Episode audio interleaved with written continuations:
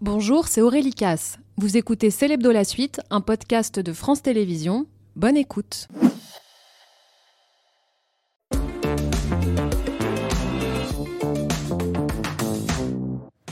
Rebonsoir et bienvenue dans Célébdo la suite avec Natacha, Victor, Reva. Rebonsoir à tous les trois. C'est une émission que nous allons placer sous le signe du rire, puisqu'on va recevoir deux des hommes les plus drôles de France. Alex Vizorek et Philippe Cavrivière vont réunir leur talent et leur humour dans une nouvelle émission en bande organisée sur France 2. Et puis un peu plus tard, la comédienne Stéphane Caillard nous rejoindra. Elle joue magnifiquement Florence Artaud dans le film Flo, qui sort bientôt au cinéma. Nous accueillons Philippe Cavrivière et Alex Vizorek. Oh bah alors. Comment ça va Tu vas bien Ouais, va bien et toi Alors, Vous ici suis contente de recevoir Bah, tous les deux. Bah, Installez-vous, Ah là. faites comme chez vous. Vous êtes chez vous d'ailleurs, Alex. Vous étiez Écoutez, le premier humoriste de le, j'étais le Célébdo. premier temps qui passe sur haut. Regarde, il m'a prêté un truc à boule. C'est vrai? Ah c'est vrai qu'il y a, Ouais, il y a- il y a ouais. compète de, de bijoux. Bah va, non, il a gagné, voyez-vous. on va bientôt euh, raconter votre euh, nouvelle émission. Ça s'appelle En bande organisée sur France 2. On n'a pas vraiment la date, mais on se dit Non, déjà que ça va bientôt. être euh, super. Ouais, très bientôt. Une hebdomadaire comme nous? Oui, mais Mais Plus pas en marrant. face de on a demandé plus pas en même temps. Et a priori, on va Après, il y, aura, il y espérer. aura des blagues dedans. Il y aura des blagues. Et justement, qu'est-ce que vous trouvez de plus drôle l'un chez l'autre? Qu'est-ce que je trouve? Ouah, C'est compliqué, à- c'est une très bonne question. Euh, en fait, il est très très efficace et il est très très détendu. C'est-à-dire sur, que... sur les vêtements, je suis Oui, plus oui, rigolo et sur la déco. Je te, le, je te- rigolo je te que- le rends, ça tira très très bien. C'est Ça vrai n'a que pas de sens, Il est détendu dans. Oui, c'est ça. On, joue sur l'opposition des styles vestimentaires quand même. Euh, il peut vous parler d'un sujet très compliqué, et Dieu sait si l'actualité en ce moment euh, nous en, nous en propose, euh, comme d'un sujet très léger avec euh, la même détente, le même flow. Et au- aussi la même drôlerie, tout en ayant bien travaillé euh, sa blague. et, vous, Philippe, en faisant Ah une bah, réponse je plus pense courte, qu'il si va, c'est il va me tirer vers le haut, j'espère. Moi, je, je, je le cache pas, je viens du camping, hein, je viens du, euh, du club Méditerranée. Lui, il vient de France Inter, donc c'est deux écoles euh, différentes. Justement, est-ce que ça match vraiment entre vous euh, Est-ce qu'on a vraiment raison de vous réunir? Est-ce que France 2 a eu Mais raison? financièrement, on en a besoin tous Oh. les deux. C'est vrai autant qu'on n'en parle pas à ce stade-ci de la préparation de l'émission. pourtant, Euh, C'est Eva, c'est Eva qui va nous le dire. c'est pour merde, moi. merde, merde. En tout cas, des clients.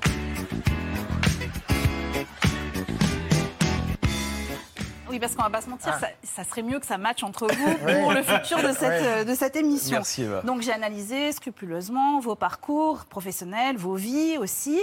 Bon, premièrement, vous avez le même employeur, RTL. Depuis Et peu. vous faites tous les deux des chroniques quotidiennes. Et premier bon point, c'est que vous ne vous marchez pas sur les pieds. Non. Donc Ça c'est va. plutôt bon signe. C'est après que ça se Ah, gâte. Vous voyez bien que- Parce que, parce Vous n'êtes que pas une bonne personne, madame. Si, si, je suis une très bonne personne. On va est être très objectif. On le, on le sait dans le on va être très objectif. Il y en a un qui est très très très très drôle. Oui. Et l'autre qui a des bijoux. L'autre qui est drôle. non, non, non. Non, pas du tout avec. Je dis Ah, l'autre est drôle. Ah, c'est Il y en a un qui est très fashion victime avec euh, collier et bracelet. L'autre qui est plutôt, l'autre est plutôt hors mode. Voilà, il suffit de regarder ses merde. photos. Oh là là.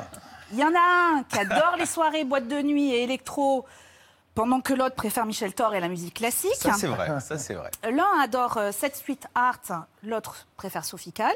C'est vrai. L'un Ouais. est l'homme d'une femme, l'autre a refusé ma demande en mariage. Euh, C'est qui a demandé la.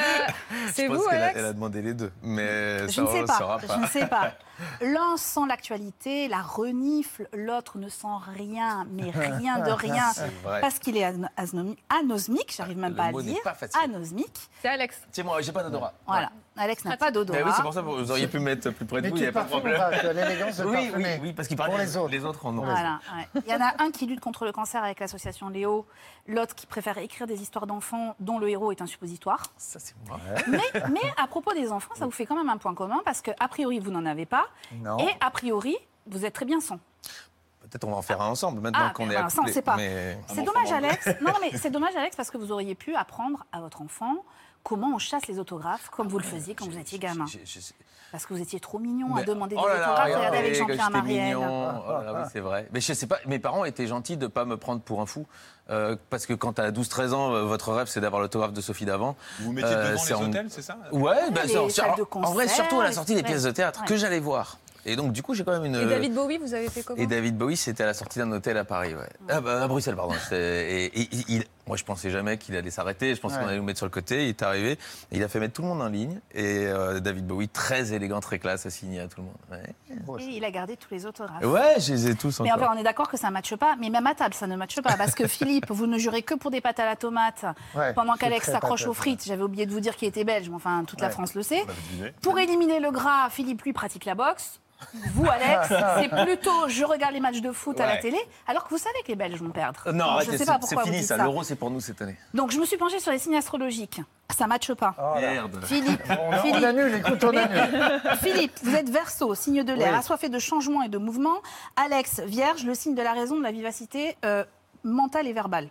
Voilà. Ça, c'est complémentaire. Oui, alors on pourrait se dire, c'est la tête et les jambes entre vous deux, pourquoi C'est pas un peu ce qu'on se dit. Mais en désespoir de cause. vous mentir. Mais en désespoir de cause, je suis quand même allée faire le test ultime, c'est celui de vos prénoms, parce que on peut mesurer la compatibilité amoureuse entre deux êtres en ne prenant que leur prénom. C'est Madame que- Figaro. Ah oui, Ah, c'est c'est Philippe. sérieux. c'est regardez. C'est quasi scientifique. Philippe Voilà, plus oui. Alexandre, regardez les résultats. Donnez-nous le chiffre. Les ça. parties sont fort différentes l'une de l'autre. Philippe est passionné, il n'en fait qu'à sa tête, alors que Alexandre se méfie précisément de la passion. Cela tend à menacer plutôt qu'à renforcer les liens. Vrai. Des tensions et des conflits sont inévitables entre ces deux natures à tempérament si divergents. Je n'invente rien. Voilà. Non, ça ne matche pas, il n'y a rien à faire. Alors, sauf que peut-être c'est ça le secret des couples qui durent. Ah. Si différents et si complémentaires. Au fond de moi, je sais très bien que votre union va fonctionner. J'en suis même euh, malheureuse. Suis malheureuse parce que, et je vais être un peu plus sérieuse pendant deux secondes, je pense que ça va fonctionner parce que vous êtes deux êtres à part dans ce milieu, bienveillants, généreux, boulimiques de travail, hypersensibles, hyper exigeants envers vous-même et envers les autres. Je sais que vous vous aimez. Et je crains que ce soit aussi le, le cas de mon côté. Mais nous, Oh, C'est on va pleurer déjà. nous, Ah, il nous a eu sur la fin.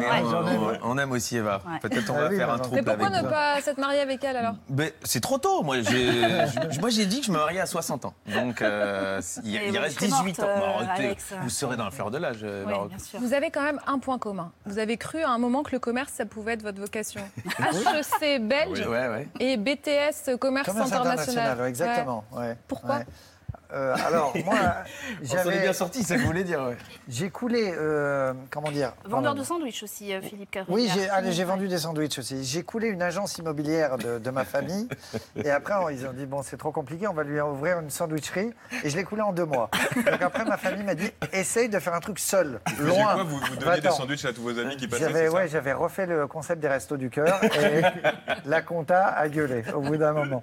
Moi, j'ai jamais, j'ai tout de suite senti. Je voulais le diplôme parce que je trouvais que ça faisait chic et ça rassurait mes parents. Euh, et j'ai senti que je, je n'allais rien pouvoir faire de constructif. Et aujourd'hui encore, je suis incapable de remplir une feuille d'impôt. Et donc, Ah. je, je délègue. Mais ensuite, quand vous vous rendez compte que vous vous êtes trompé, il y en a un qui se dit Moi, je prends le Club Med et l'autre le cours Florent. C'est quand même deux trajectoires. Oh, vous n'êtes jamais allé au cours Florent, ça euh, ressemble un peu au club, pas par très moment. Et on a les photos de vous, Ouais, Philippe, il euh, paraît, quand vous étiez géo. Je crois que j'ai jamais Ah. On va les regarder. Alors, ouais. oui. Franchement, pas mal. Alors, oui. Ouais, ouais, y a une- C'est bien. Je vous suis sur Là, la vous êtes à droite, ouais, sur la droite. ouais. Mon Dieu, ah ouais. Ça part de très loin, cette carrière. C'est un formidable espoir pour tous les jeunes qui nous regardent. Du coup, pour Drag On Race, peut partir de... Oui, on Il y a un était coup à sur... jouer. ouais, ouais. Et vous avez quel souvenir de cette période? J'ai adoré. J'ai adoré le, le- le- le club. J'ai- j'ai- ça, c'est à Arziv, ça, en Israël. Un club qui a fermé, d'ailleurs, depuis. Euh, j'ai adoré parce que c'est l'école de la rencontre, de la vie. Et de Moi, la connerie. Et de la connerie aussi. Et puis, un côté magique au club. Moi, j'avais jamais pris l'avion, j'avais jamais été à l'étranger. Et c'est magique quand le club vous appelle et vous dit Tu pars euh, demain en Turquie, tu pars demain euh, en Guadeloupe, machin. Et je voulais ça. Moi, j'étais de Saint-Raphaël, donc je voulais partir à l'étranger. Et je me suis fait pistonner pour partir très loin, genre Brésil, etc. Et ils m'ont appelé, ils m'ont dit Tu pars à Montélimar. Parce qu'il y avait un club qui s'appelait Dieu le fit, et qui était un EHPAD, où les gens décédaient. Il y avait 80 ans de moyenne Et là, vous rencontrez Nicolas Je Canteloup. rencontre Nicolas Canteloup, qui est mon chef des sports. Et euh, voilà, moi, je suis géo-fitness, donc Popeye, et voilà. Et finalement, ça bouleverse ma vie. Cette rencontre a tout changé. Ouais. À quel moment vous vous dites que vous êtes drôle euh De quoi? Dans la, Au Club Med, dans la vie Ah, dans mais le- quand est-ce qu'on se dit Tiens, l'humour, je vais en faire mon Ah. métier, j'ai un truc? Euh, moi, c'est quand j'ai joué les grands classiques du théâtre. Et c'est un vrai problème parce que mon rêve, c'était de jouer le Cid. Et donc, j'arrivais vraiment sûr de moi avec mes alexandrins tout préparés. Et euh, bah, le public rigolait, ce qui est un peu gênant. Euh, Chimène rigolait alors que je venais de tuer son père.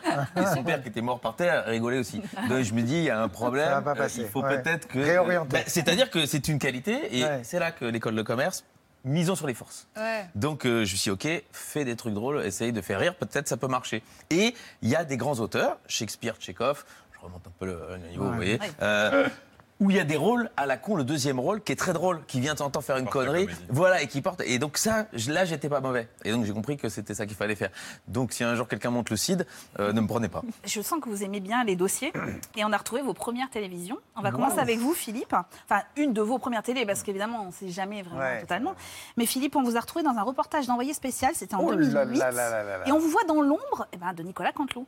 Chaque soirée, la même insatisfaction, la fin du spectacle. Et après, il fallait trouver la bascule pour, euh, pour terminer la phrase de fin du spectacle. Même son auteur, Philippe Cavrivière, sèche. Pas une vanne. Zéro. Nul. Remaniement. C'est notre dernier spectacle avec. euh, je pense qu'on va, on va dégager là. Ça fait 20 minutes qu'on cherche une vanne de sortie. D'habitude, on est au top de l'humour. Et là, zéro. Donc ça, c'était Ouais, avec 2008. Stéphane Joly, qui était Ouais. un ancien chef de village du club, avec qui on a coécrit Les Infidèles, euh, avec Jean Dujardin. Avec Jean Dujardin et Gilles Lelouch, Lelouch. ouais. Deux ans plus tard, c'est Alex qui apparaît euh, pour une des premières fois. C'est sur la RTBF. Alex Vizorek, sexe, jamais le dimanche, leitmotiv, on peut aimer Alfred de Musset et le football de Division 2 et en faire rire. J'ai fait des études d'économie, j'ai fait euh, bah, l'école de commerce Solvay, puis j'ai fait des études de journalisme, à l'ULB toujours, et puis euh, bah, donc je m'étais recentré vers la communication et je me suis dit, bon allez, on va encore communiquer plus, soyons euh, comédiens. On le vit bien et on se dit bah, autant euh, en faire son core business parce qu'on aime ça. Et donc, euh, bah, on- Core business, c'est encore Ouais. très Solveman ça. ah c'est des vieux restes. Alors, mais vous savez quoi, quand j'ai regardé ces archives, je me suis dit que vous n'aviez pas beaucoup changé tous les deux. Alors, physiquement, physiquement, si. hein, mais non, mais mentalement, poids, hein. sérieusement, la- le fait que vous, Philippe, vous n'êtes jamais satisfait. Et là, on le voyait dans l'extrait avec euh, Ouais. Canteloup. Et, euh, toujours satisfait? et- et toujours satisfait, Alex, je ne sais pas le dire. non, mais où il y a une- la référence aussi au théâtre classique qui revient fréquemment quand Bah, vous venez ouais, de bah, le je l'ai pas fait exprès. Vous n'avez pas Ouais. tant- Vous êtes cohérent. Ouais, oh, Ouais. c'est gentil. Tout le monde ne dit pas ça. Ouais. Philippe, vous n'avez pas beaucoup changé? Ah, À quel niveau? Intellectuellement, j'ai pas progressé du tout. Non, euh, mais c'est vrai qu'avec Nicolas qui venait du club, Stéphane Joly qui venait du club, etc., il y avait une ambiance euh, où on voit qu'on n'a pas une grosse pression sur le truc. Donc on faisait vraiment le- ce métier-là avec euh, la même ambition qu'au club, juste de rendre les gens heureux, pas plus. Est-ce que ça vous est déjà arrivé de faire la même blague? Euh, non, et, et c'est pourquoi j'écoute énormément ce qu'il fait le matin. Euh, je trouverais ça et de la fainéantise euh, et, et- et de la non-camaraderie de faire la même blague. Ça voudrait dire que je ne l'ai pas écouté, parce que si je l'entends et qu'elle est faite par lui, je ne vais pas y aller. En revanche, parfois sur les mêmes sujets, euh, on y va, et c'est ça qui va être bien dans l'émission, c'est qu'on va pouvoir euh, monter le, le même sujet, mais chacun de... Coluche, il disait une vanne appartient à celui qui l'a fait le mieux. Il Ouais, paraît. Gad Elmaleh, c'est ça aussi. Mais euh, Ouais, celui qui arrive le premier à la SACEM. ouais, mais non, Ouais, c'est vrai. ça va pas. Il disait ça. Non, mais justement, nous, on a tellement de respect pour les auteurs que c'est très Oui, important mais de le peut-être que dire. parfois c'est une coïncidence, on pense à la même chose. Ouais. On va vous voir tous les deux face souvent, à Emmanuel Macron. Ah, donc c'est le, le même homme, mais à des moments différents. Parce que vous, vous l'avez en face de vous alors qu'il euh, n'est pas encore candidat à la présidentielle. Mais et vous, c'était avant sa réélection. On regarde. Et aujourd'hui, c'est vous, le politique qui fait le plus fantasmer les Françaises. Car oui, euh, des Françaises auraient souhaité à 17% que vous passiez la Saint-Valentin avec elles. Ah bah oui, eh bah, elles vous imaginent pas arriver en scooter avec des croissants. Non, non, elles vous imaginent arriver en coupé cabrio avec du champagne, avec cette barbe de deux jours, enfin celle que vous appelez, non sans humour, ma barbe de 35 heures. Euh, résultat, euh, le, le même sondage, Saint-Valentin, valse 8% seulement. Hollande 2%. Même à deux, il vous dépasse pas. on s'en est tapé des matinales avec des seconds couteaux ici. Là, on sent qu'il se passe un truc. 800 CRS, 400 vigiles, 14 hélicos. Ben, c'est une pression pour moi parce qu'Emmanuel Macron, il est, il est tellement disruptif. Je sais, je, je sais, Yves, que si la chronique est bonne, il aura un flash. Il va se dire. Mais putain, mais bien sûr que c'est lui, mon prochain ministre de la Culture. Ah, pardon, mais c'est RTL qui choisit ses ministres, Emmanuel. Hein, Roselyne Bachelot, elle faisait des blagues de cul à 2 mètres d'ici. Résultat, ouais, bah, elle finit à la culture. Est-ce qu'il y a un enjeu supplémentaire dans ces moments-là? Oui, bah bien sûr. Ah oui, moi j'étais terrorisé. Je fais le malin, mais c'était une folie. Une Bah, moi, je sais pression. pas ce qui nous attend hein, quand il vient là. Parce que lui, il est, je ne pense pas qu'il est encore candidat Non, à je- la première euh, élection. Donc je ne sais pas que j'ai devant moi le double. euh, Mais quand on a le président, ou- et même est, quand on est pendant une campagne présidentielle, qu'est-ce qui vous terrorise Ah ben tout. Mais euh, non, non, mais je suis arrivé très tôt le matin et à 300 mètres de RTL, on m'arrête, les, les policiers m'arrêtent, vous allez où, machin. Ben, je dis, je vais voir votre patron, non, si vous me laissez passer. Après, j'ai pas de bureau, moi, à RTL, donc euh, je vais en sanitaire. euh, hier, ma chronique, là, je vais en sanitaire, il y a des mecs du RAID. Je dis, oh putain, il y avait trop Ça, de c'est monde, une quoi. info. vous- C'est dans les toilettes Oui, que je, vous... je révise en sanitaire. Ça explique euh, certains des textes, les toilettes handicapées. Et euh, là, il y avait des mecs du GIGN et du RAID. Donc, j'ai dit, putain, j'avais pas d'endroit pour réviser. Et c'est ultra pressurisant parce qu'il y a. C'est plein de monde, de photographes, de caméramans, Mm. donc elle est dans un cadre normal. Mais il y a aussi une autre dimension, c'est que vous êtes face à un politique qui incarne quelque chose. Est-ce que c'est compliqué pour un comique de rire avec un politique, quitte à le rendre sympathique? Là, on vous a vu tous les deux avec Emmanuel Macron, mais par exemple, on peut vous voir, euh, Philippe, avec... euh, Il y, a- il y a Jordan Bardella, Ouais. il y a Zemmour, voilà, ça donne ça. Vous êtes vraiment retrouvé par hasard dans le même restaurant de plage que Jordan Bardella? Tout à fait. Et euh, ce week-end, j'ai fait un beach volley avec Eric Zemmour à Cogolin. Non. Ah, je dis, oh, ça va, je déconne. Il joue pas au beach volley. Effectivement. Rien probable. On s'est croisés par hasard avec Jordan, et c'est ce que j'ai dit dans une chronique précédente. Mm. Après 17 rosés, 6 caipi, 9 euh, shots de vodka, j'ai eu envie de voter Bardella. D'où ma question est-ce que les électeurs du RN ne sont pas juste des gens bourrés On parlait de foot avec Eric euh, en off, et il est beaucoup moins misogyne qu'on ne le croit, Eric, euh, parce qu'il me disait qu'il était très heureux de voir Stéphanie Frappard, une femme, arbitrer un match. Et il a ajouté en plus, arbitre, c'est le seul poste où on, on est sûr au moins qu'elle touchera pas un ballon. On est peinard.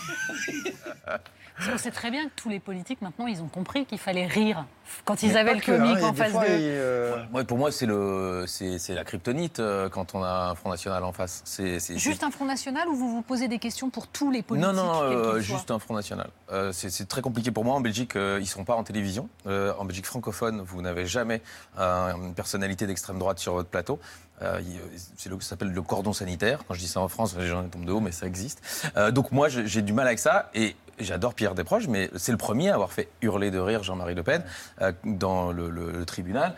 Et ça le rendait extrêmement sympathique. Et c'est difficile. Et euh, on m'a expliqué, des gens qui connaissaient bien des proches, que qu'il avait assez mal vécu euh, ce moment-là. ouais.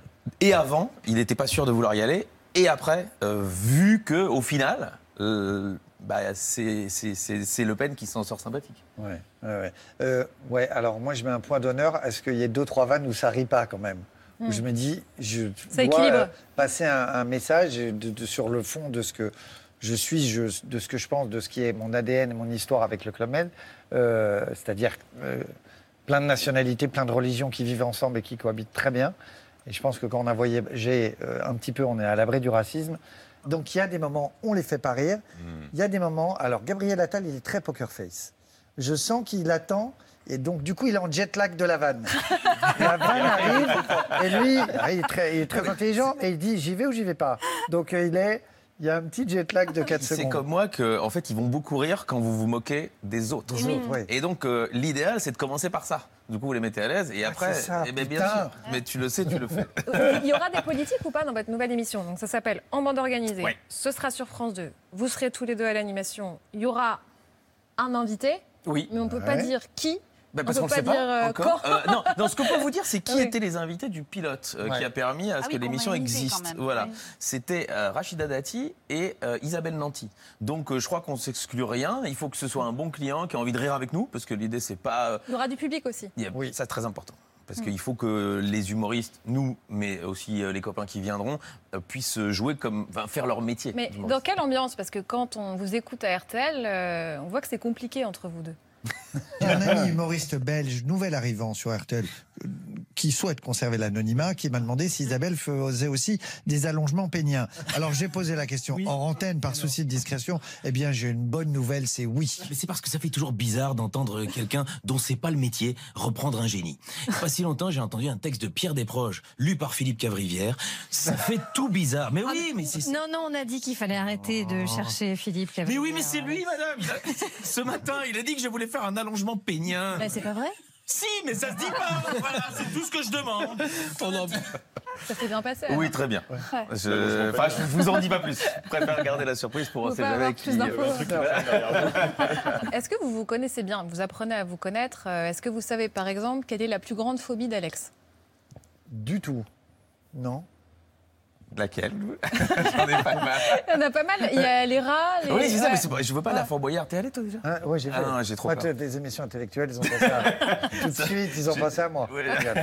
On a été la plus mauvaise équipe de l'histoire Mais de pas Fort vous, pas Boyard. vous, vous, vous étiez bien. C'est vrai? Vous l'avez vu, regardé? Ah ouais, bah oui, je, regarde Fort Boyard. Ah, bah, bah, du coup, vous m'avez jamais vu. Et, Euh, et la plus grande phobie euh, de Philippe Waouh, euh, je sais pas, une bibliothèque Oh. Non, c'est pour. c'est une- Mais c'est pour. Mais vous voyez comme le premier degré. Premier quoi. degré, elle plonge. la, la réponse, c'est qu'il en a pas. Mais non. Non, Non. c'est pas trop. Non, non. La plus grande passion d'Alex. La plus grande passion d'Alex. Qu'on peut dire à 20 Ah, voilà. Non, je sais pas non plus. Ouais. Ah oui, bah, les bien fléchettes, sûr, le sport. Ouais. Le sport, oui. Non, pas le sport, les Oui, Le fléchettes. sport de. Oui, oui. Et il manie très bien les fléchettes. Je- alors, Ouais. j'adore, j'adore y jouer parce que c'est un sport d'anglais, donc euh, tous les sports d'anglais euh, se jouent avec une bière à la main, Ouais. Euh, le snooker, le- les fléchettes, le bowling. Ouais. Et euh, j'adore euh, regarder. Euh, je suis abonné à, à, à Darts Fléchettes. TV. C'est fou quand même. C'est-à-dire que j'ai sur mon ordi, c'est le seul abonnement. Non, j'ai Netflix.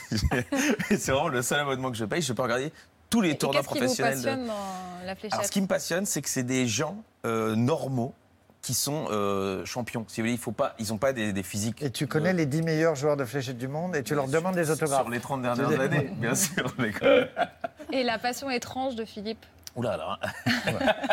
c'est du sport C'est du... sport, ça se mange c'est, euh, Non euh, Vous pensez à la même chose que moi ou Je pas sais pas du tout. Vous pensez à quoi, Philippe? Euh, non, dites en premier. En premier. non, non, bah non. J'ai l'impression les, que c'est louche. stylos, les stylos, il en Ah a. Ah, oui, j'ai je sais qu'il y a beaucoup il, y avait- de... il y a les bijoux aussi. Ouais. Oh là là, regardez-moi ça. Et combien de tatouages à Philippe? Ouh, trop Ouais, trop. euh, je, alors, je sais pas, euh, une, une vingtaine, non Non, j'ai- ah non, plus. Il y en a ouais. partout, Non, Philippe non, j'ai arrêté de compter. Il y en a jusqu'où euh, Il y en a beaucoup. Il y a des phrases aussi. Reviendrai Vous aimez la poésie euh, Ouais. Il disait que la bibliothèque, Ouais. c'était pas votre endroit. Non, euh, J'ai un, du un Samuel poète. Beckett, là, Ouais. j'ai un peu de Valérie Larbeau. Bonsoir les choses d'ici-bas, j'ai deux, trois. temps. Alex, on sait que vous n'en avez pas, donc on va pas lire Pas dans encore, vos tatouages, mais on a lu dans les phrases que vous avez pu prononcer dans certaines interviews. C'est une psychanalyste qui a essayé euh, non. de comprendre euh, Alex Vizorek. Elle s'appelle euh, Caroline Veil et c'est préparé par Raphaël Gallo.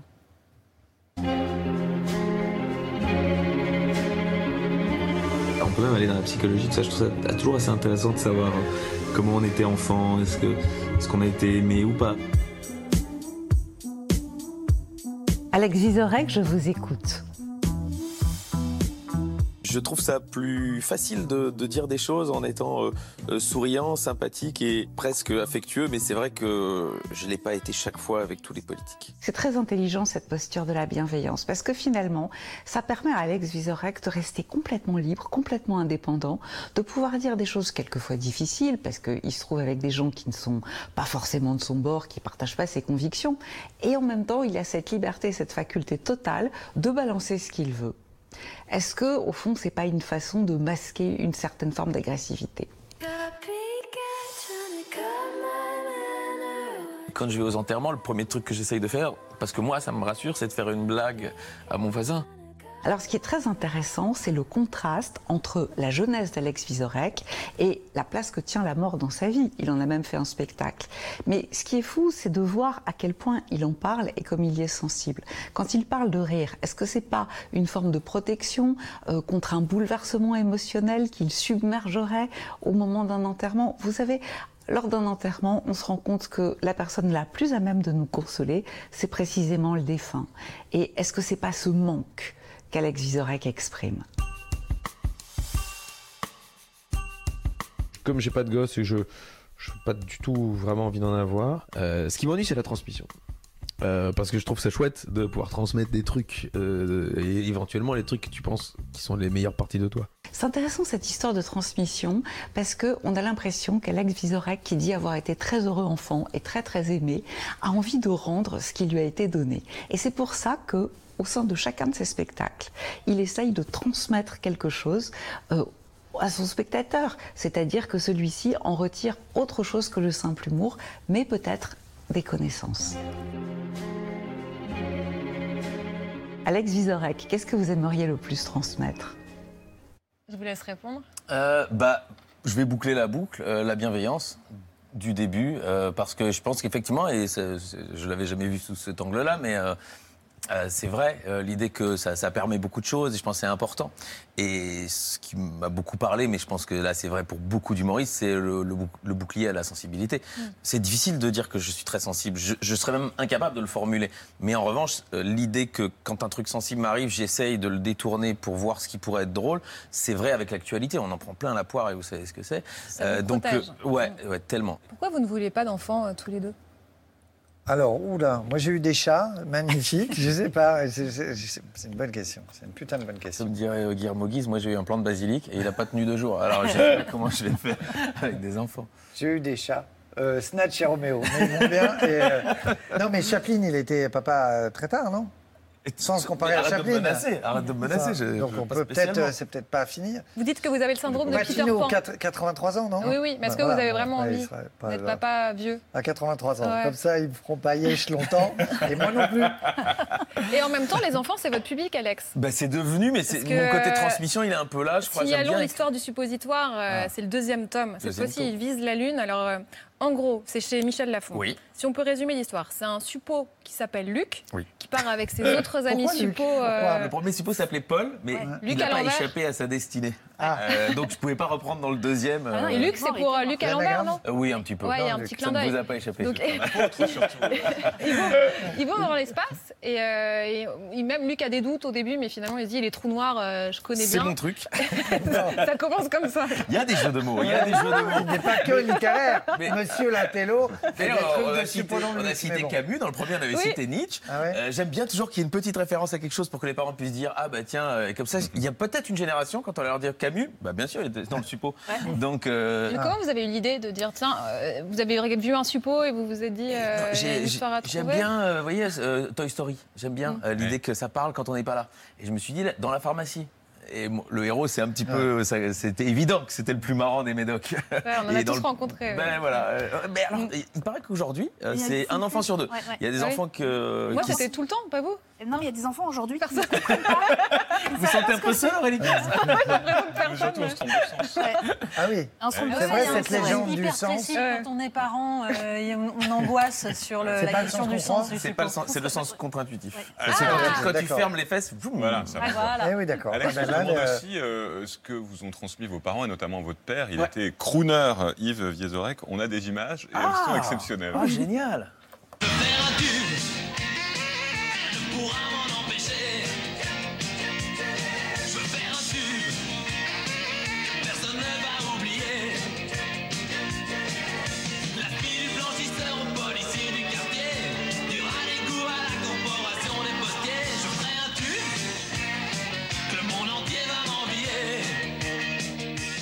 On comprend Ah, pas c'est- pourquoi Lever les ça yeux, c'est génial. Comprends la mode maintenant. Mais Voilà. Qu'est-ce Alors, qui vous a transmis ce, déjà ce costume. Parce que quand t'as 18 ans, j'allais en soirée disco, il m'a dit j'ai un vieux costume, si tu veux, je l'utilise plus.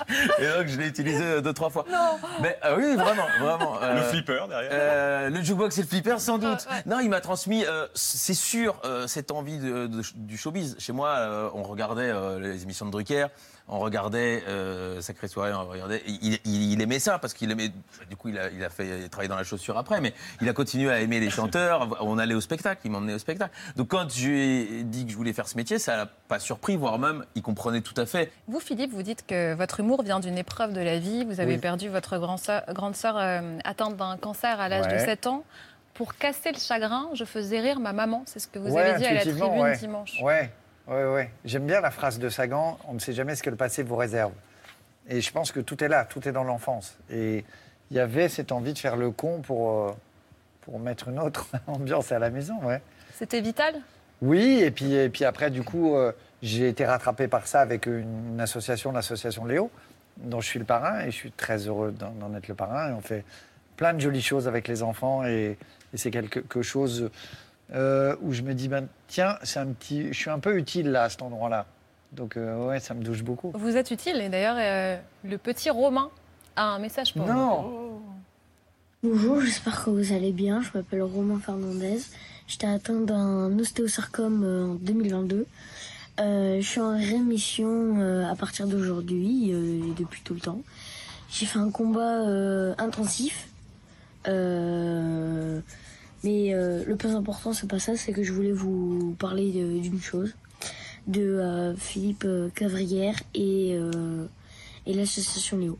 Philippe Cavrière est un homme très joyeux, très émotif. C'est le parrain de l'association Léo. Il nous apporte de la joie, de la bonne humeur, des émotions. Et euh, il aide beaucoup l'association Léo. Merci beaucoup, beaucoup, beaucoup à Philippe Cavrière, le parrain, pour tout ce que vous faites. Merci beaucoup. Au revoir. Bisous. Non, mais lui, il est extraordinaire. Il est très fort. Il va nous piquer notre job. Il fera de la télé et de la radio un jour. Euh, mon frère aussi a, kiffé ce gamin et, je crois qu'il lui a acheté un, maillot, un truc comme ça. Et il, di- il disait Ouais, non, mais les autres enfants. euh, il est tout le temps, il pense tout le temps aux autres enfants, lui. D'ailleurs, il dit Non, au début, j'ai j'ai vaincu la maladie, mais c'est pas ça le plus important. Ouais, mais les autres, euh, quand on lui donne un truc ou quand il fait un truc avec l'assaut, ouais, mais les autres enfants, ils n'auront pas pareil. Il est, ils ont un mental, ces gamins-là. C'est incroyable. C'est des leçons de résilience. On a fait un événement avec l'association Léo au début septembre, une paddle race, un concours de paddle. Ils les gamins avaient la chimio le mardi, le jeudi. Ils sont dans l'instant. Ils sont dans le moment présent. Ils sont dans la. La maladie, elle est loin, elle est, elle est derrière euh, ou elle est devant, mais on s'en fout. hein. Dans- ils sont dans l'instant T, dans cette journée, et c'est incroyable. C'est une leçon tellement grande et il, il est très fort en plus. Il parle bien. Il parle super bien. Ouais, ouais, il est étonnant. Comment aider l'association? Euh, faut aller sur le site de l'association, faut se balader, faut regarder. Il y a des goodies, il y a des peluches, il y a des t-shirts, euh, il y a plein de choses, il y a plein d'événements auxquels on, on- on- qu'on organise. Et puis, euh, on peut acheter des t-shirts tout simplement, on peut faire un don en ligne. euh, Il n'y euh, a pas de petits dons. non, c'est extraordinaire. Et moi, j'ai un lien avec euh, mon, mon adresse mail et je vois des dons des fois de 15 euros, 12 euros. Et ça me touche beaucoup.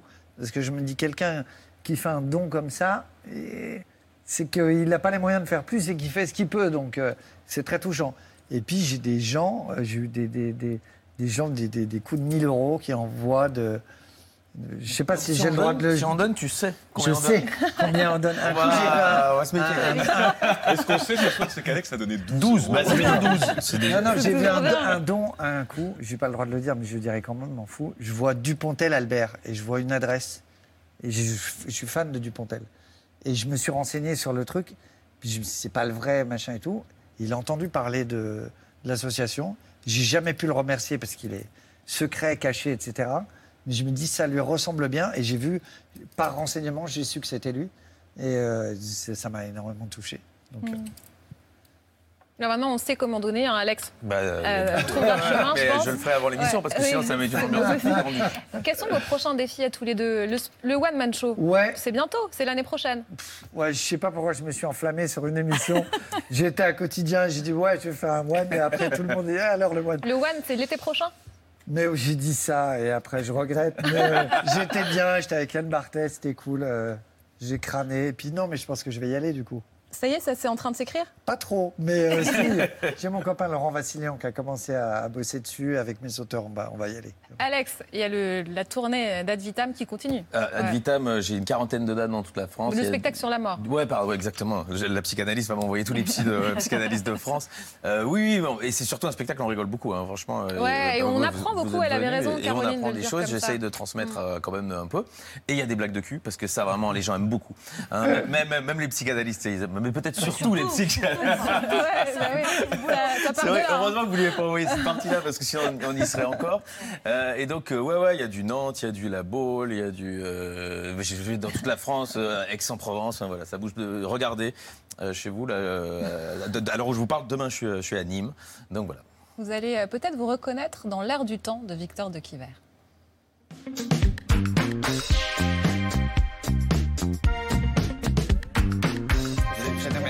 Victor, c'est le succès du livre de Panayotis Pasco qui vous interroge. Ben, c'est le phénomène euh, Ouais, de la rentrée. Hein. Panayotis Pasco, l'humoriste, se confie notamment sur les phases dépressives qu'il a, qu'il a subies. Et c'est pas le seul dans le milieu de l'humour. Muriel Robin, Elie Semoun, Pierre Palmade, Florence Foresti, tous ces humoristes confient être ou avoir été dépressifs. Je pense Euh, Pierre Palmade, là, encore un peu. Encore un peu, je crois que ça va pas si fort. D'où ma question cette semaine. Les humoristes sont-ils de plus en plus dépressifs? Alors aucun suspense, hein, la réponse est non. Ils le sont depuis le début début. Ah Fin 19e, 1890, Charlie Case, un acteur de vaudeville américain, décide de monter sur scène pour faire un monologue euh, comique. Alors c'est une première, il crée le stand-up à ce moment-là.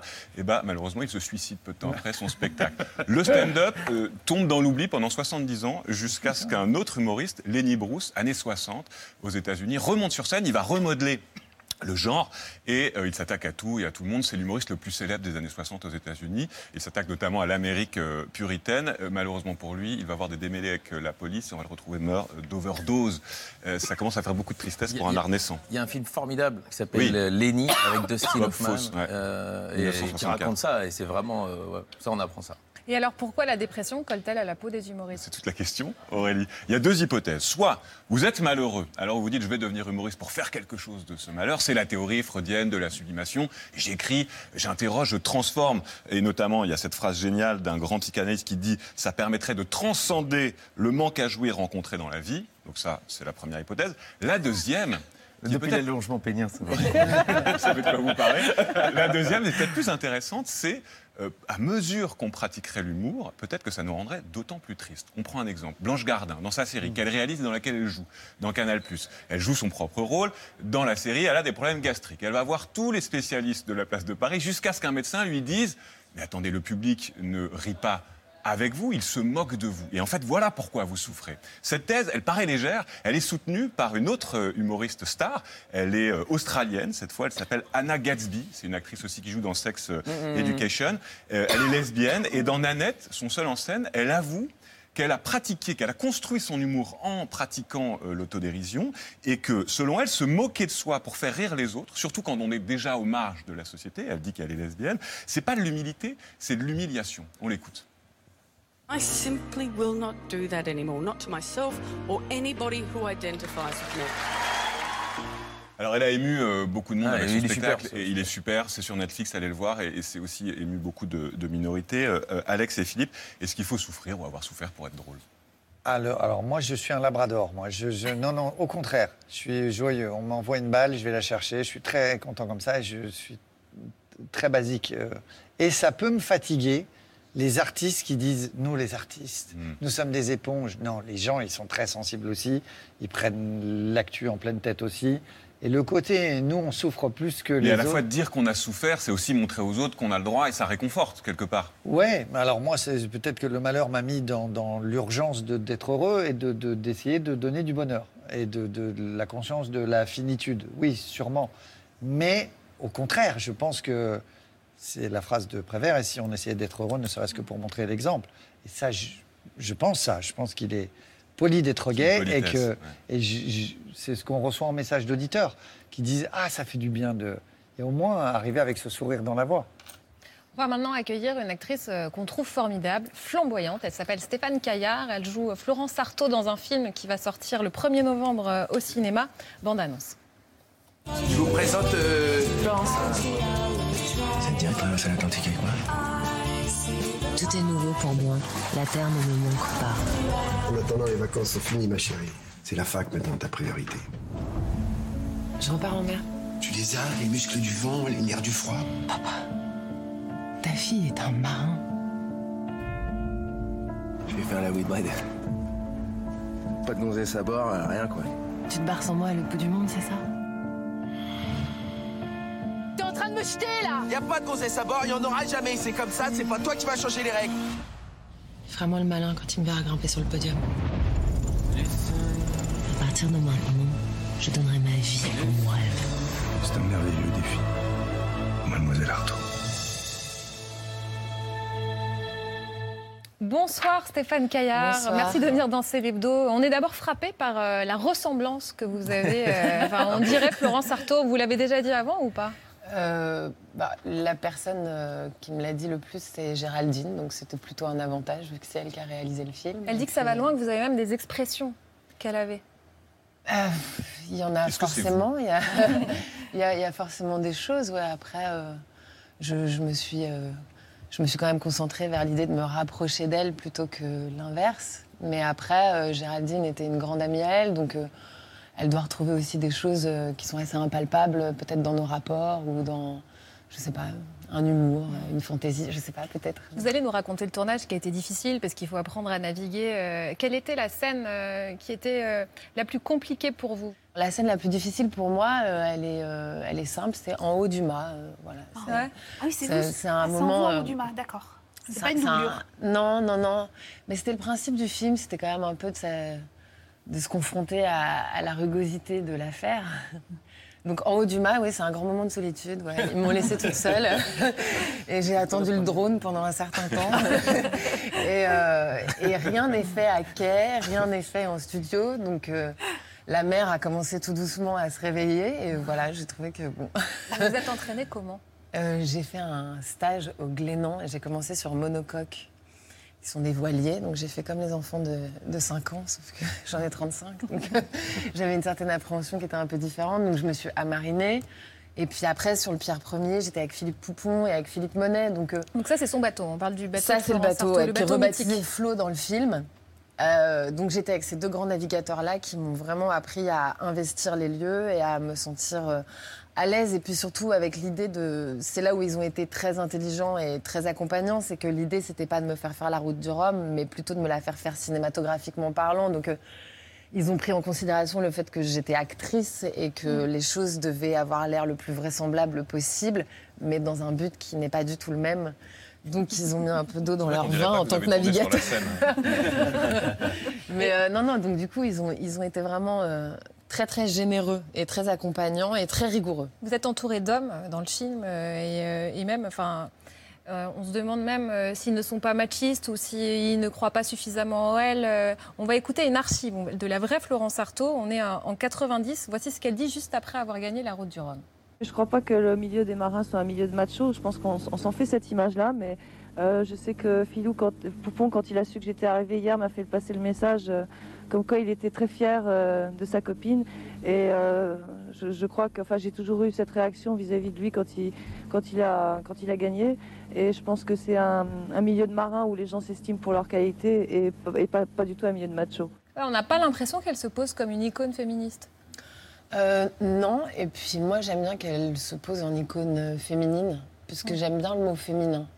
Je sais que féministe a pris beaucoup de place, mais la féminité a de grands atouts. Euh, et elle, en tant que grande sportive, euh, elle n'avait pas spécialement besoin d'accompagner ça d'un discours. Les grands compétiteurs euh, existent par leurs actes.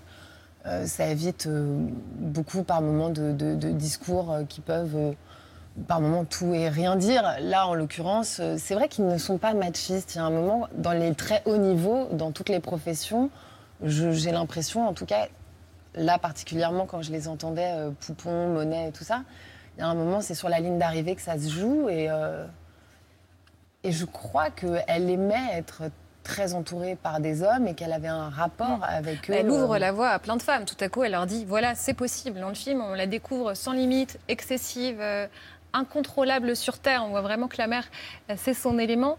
Et ça a pu froisser d'ailleurs euh, sa famille qui a essayé d'empêcher le film. Comment vous l'avez vécu?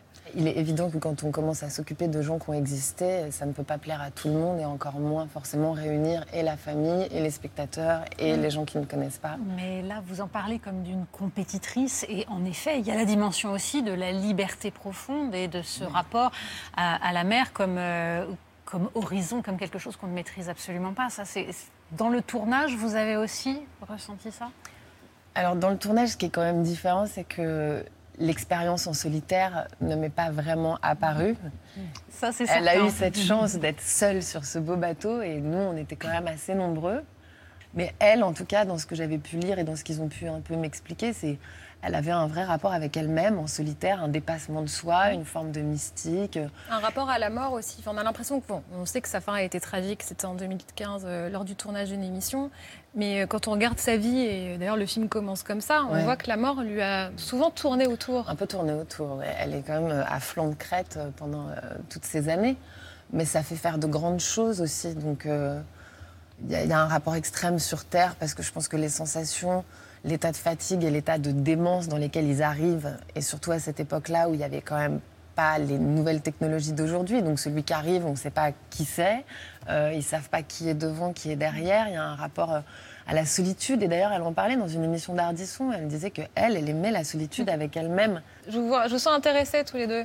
Euh, je, je revenais sur le côté euh, féministe euh, du sport. Ici, c'est un sport où elle a gagné avec dans la même compétition avec le même matériel. Mhm. C'est pour ça qu'elle elle dit mais en fait on a, on a joué ensemble, on avait chacun le même bateau et il n'y a pas de problème de machisme dans les sports où ça joue ensemble. En vélo, bah, il y a deux compétitions, en athlète il y a deux compétitions, pas en foot il y a deux compétitions Tennis, euh, et en fléchette.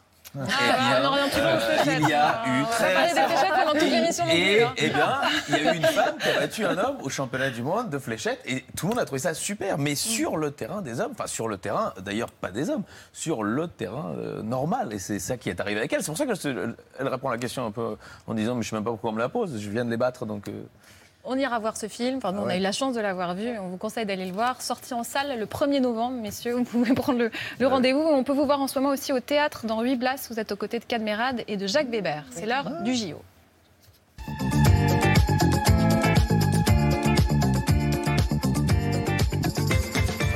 Le journal olympique de. Louis Amar, c'est notre feuilleton cette année. On en est au sixième épisode Ouais, et on commence déjà. avec le chiffre de la semaine. 2,8 millions, c'est le nombre de places mises en vente pour les Jeux paralympiques dont la billetterie s'est ouverte ce lundi. Vous vous souvenez certainement des polémiques sur les prix des tickets pour les JO. Cette fois-ci, la moitié des places proposées à la vente depuis le début de la semaine coûtent moins de 25 euros. Mais une fois que les visiteurs auront leur billet, encore faudra-t-il pouvoir les accueillir dignement. C'est l'autre chiffre de la semaine. Un milliard et demi d'euros débloqués par le gouvernement pour améliorer l'accessibilité des lieux et des transports publics. Et autant le dire franchement, il y a du boulot. Au printemps dernier, le Conseil de l'Europe avait épinglé la France sur le sujet, sur le sujet affirmant qu'elle ne respectait pas les droits fondamentaux des personnes handicapées. Un exemple, seulement 9% des stations de métro à Paris sont accessibles. D'ailleurs, même Emmanuel Macron le reconnaît, euh, tout ne sera pas prêt à temps.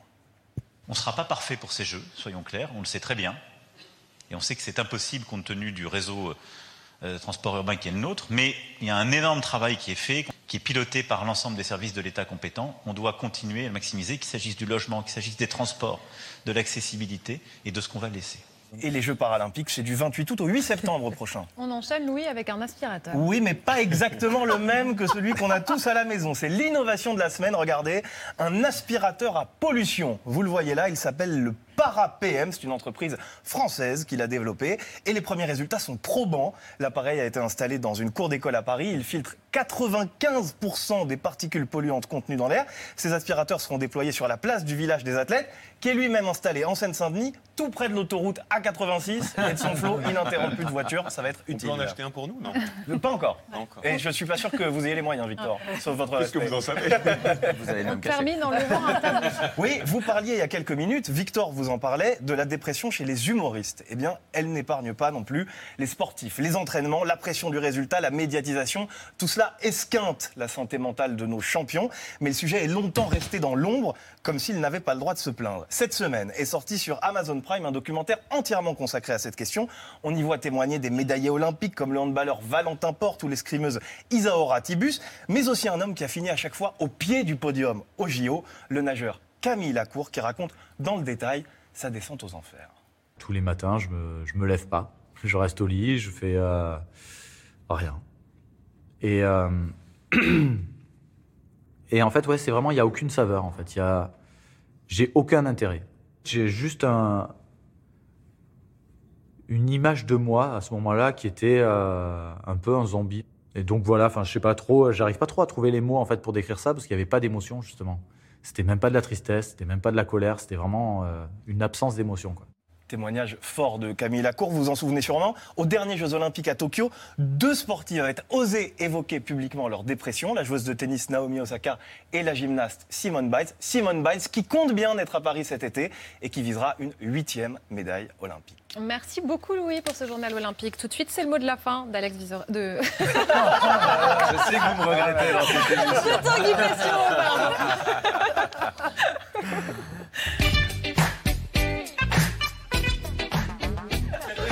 Yeah. Chaud, pardon. Ouais, c'est pas grave, vous savez, on est tous remplaçables comme ça. Alors j'ai bien écouté, j'ai bien écouté la chronique de Victor sur les humoristes qui seraient dépressifs, et je tiens à dire que c'est faux. hein, J'en ai parlé hier avec mon psy. Euh, bon, d'accord, mes psys, ces quatre personnes admirables. Bon, d'accord, elles sont 12. Bon, bah, ils m'ont bien dit que moi, j'allais bien. Enfin, mieux, en tout cas, après que j'ai avalé ces deux petits cachets qu'ils m'ont donnés. C'est- C'est 25 cachets, d'accord. Oh, écoutez, vous me gonflez parce que je vous dis que je suis totalement équilibré. Ça part Et pour la première fois, je lis la peur dans le regard d'Aurélie hein, la même que celle de Neymar quand il croise des gens debout, parce qu'il se dit, mais c'est quoi cette posture bizarre Et elle a raison, parce que là, il y a en plateau quand même trois humoristes, c'est trop, plus Natacha Polony, qui n'est pas la dernière sur la déconne. Il faut l'entendre en coulisses sortir des vannes sur le souverainisme et le gaullisme social. On rit pour lui faire plaisir, mais on rit Mais Natacha, c'est encore RFM, euh, oui, RFM qui en a parlé le mieux cette semaine. Regardez, si t'as pas fait l'ENA, disent-ils, c'est dur de comprendre Natacha Polony. Voilà, alors il y a deux écoles, RFM, c'est l'hebdo, Chimène Badi contre Polony. Voilà, ici on a choisi notre camp, bien sûr. Un douce message, on t'aime, Chimène. Alors, on se dit souvent qu'entre humoristes, vous savez, on se déteste, on se jalouse, c'est pas vrai. Moi, je suis heureux de retrouver Vizorek et Cavrivière, ces deux, conna- ces- deux collègues euh, de travail. hein. je les adore, sont de belles merveilles. Ils sont, ils sont fabuleux. Ils sont, moi, vous savez, je suis sur, euh, euh, France Inter, eux sur RTL. C'est un peu pareil, mais avec de l'argent. Et, chez eux, il y a des gens de droite. Chez nous, non. Hein, Il y a la CGT qui tient l'entrée de l'immeuble, euh, fouille des sacs, fouille corporée pour voir si vous ne cachez pas un carré Hermès ou un badge du MEDEF. La seule fois où j'ai réussi à faire entrer un Figaro magazine, ça a été dans mon corps. Hein, comme quoi, on peut être de droite et vivre des petits moments de plaisir. Mais vous savez, Aurélie, je, fais le fier, là, je, fais le beau, le viriliste. Mais intérieurement, il a raison, Victor. Je suis brisé. Brisé parce que j'ai été plaqué professionnellement par Alex Vizorek en juin dernier. D'accord, on s'était rien promis et peut-être que je me suis laissé un peu aller. La fois je l'ai vu regarder sur son téléphone des photos de Philippe Cavrivière, j'aurais dû me méfier. Il zoomait sur ses biceps en disant il est drôle et bien gaulé, il a tout. C'est la synthèse entre les Baudins et Baptiste Giabiconi. Mais je n'ai pas, je n'ai pas réagi. Ensemble, on avait une émission, Pastèque. C'est vrai. Contraction de Pastureau et Vizorek. Et là, Vizorek Cavrivière, ça fait quoi? Visière? C'est sympa si tu fais un duo à Moto Magazine, mais sinon. Mais attendez, attendez. Évi- Évidemment, je comprends Alex, il vieillit et comme tous les vieux, il aime le soleil. Philippe est de Saint-Raphaël, moi de Bretagne. Ce que j'avais lui à lui offrir, c'était de la flotte plein la gueule sur le port de Brest. Bon, ben, il a opté pour la tarte tropézienne. Qui peut lui en vouloir? Alors, bisous à tous les deux. Moi, j'ai perdu Alex, mais je me console ici avec quatre personnes. Et oui, après les ruptures, souvent, on se lâche. Alors, bonne chance à tous les deux. hein. Je vous souhaite de bien vous planter, euh, de planter les racines de ce qui fera votre succès. Et puis, et puis c'est bien qu'on ait parlé de Florence Sarto, parce que la semaine a été dure, le monde tragique, l'horreur totale. J'en ai parlé à mes psys qui m'ont dit nous-mêmes, on n'est pas super bien. Je leur ai répondu ne parlez pas tous en même temps. Moi, j'ai jamais eu autant envie de prendre un bateau et de me barrer au large, loin, très loin. Je vous embrasse. Vous revenez la semaine prochaine. On quoi. va essayer. Ouais. Bravo, Tanguy. Sous le nom d'Alex. Moi aussi, Ah il me oui, manque. vous On a- remettrez un jour, On a passé deux ensemble. années merveilleuses. Mm. Euh, pas peut-être. C'est l'hebdo, c'est fini ce soir. Merci à tous d'avoir été avec nous. Philippe Cavrivière et Alex Vizorek, votre émission en bande organisée, c'est prochainement sur France 2. On vous retrouve tous les deux sur RTL à des horaires différents. Philippe, tout à l'heure, dans quelle époque Oui. Encore sur Ah oui, France 2. Et euh, oui, j'ai beaucoup de promos à faire. moi, Ah oui, vous je voulez l'ai. parler de, de la, de la maison. Télématin. Tous les matins. Le mardi. Le, euh, ouais, oui, non, mais. Télématin, c'est tous les matins. Oui. Et vous, on vous retrouve le mardi. Oui. Le suppositoire, ça fait beaucoup de choses à Ah, dire le quand même. hein. Le suppositoire, l'histoire du suppositoire, c'est chez Michel Lafon. Vous êtes en tournée pour Ad Vitam. Voilà. Stéphane Caillard, le film Flo, sort le 1er novembre à samedi prochain dès 19h. Merci.